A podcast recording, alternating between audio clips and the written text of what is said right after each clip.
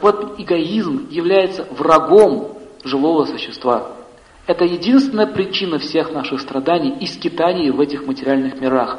В Ведах описано, что материальные миры существуют для тех, кто не хочет жить по закону Вселенной. Можно сказать, что Вселенная предназначена, вот эта материальная Вселенная, она предназначена для людей, которые когда-то, для людей, для живых существ, которые когда-то решили пожить так, как им вздумается. И это называется использование свободы выбора, неправильное использование свободы выбора. Если вы посмотрите, почему люди страдают, например, кто-то сел в тюрьму, если проанализировать ее поступки, увидите, что там стоит глупость и эгоизм. Две причины. Глупость и эгоизм. Если посмотрите сейчас новости, увидите, кто-то опять ограбил банк. И каждый думает, вот дядя Вася до меня, который ограбил банк, он был дурак. Я умнее его, я ограблю так, что меня не поймают. Те террористы, которые угнали самолет, они неправильно сделали, я, я правильно сделаю.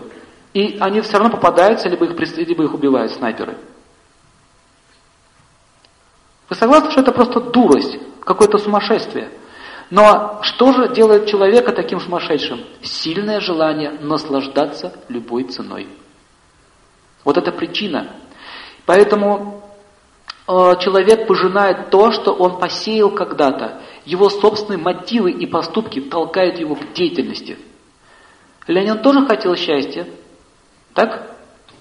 Залил всю страну кровью. И Гитлер хотел счастья своей нации. Чем это кончилось?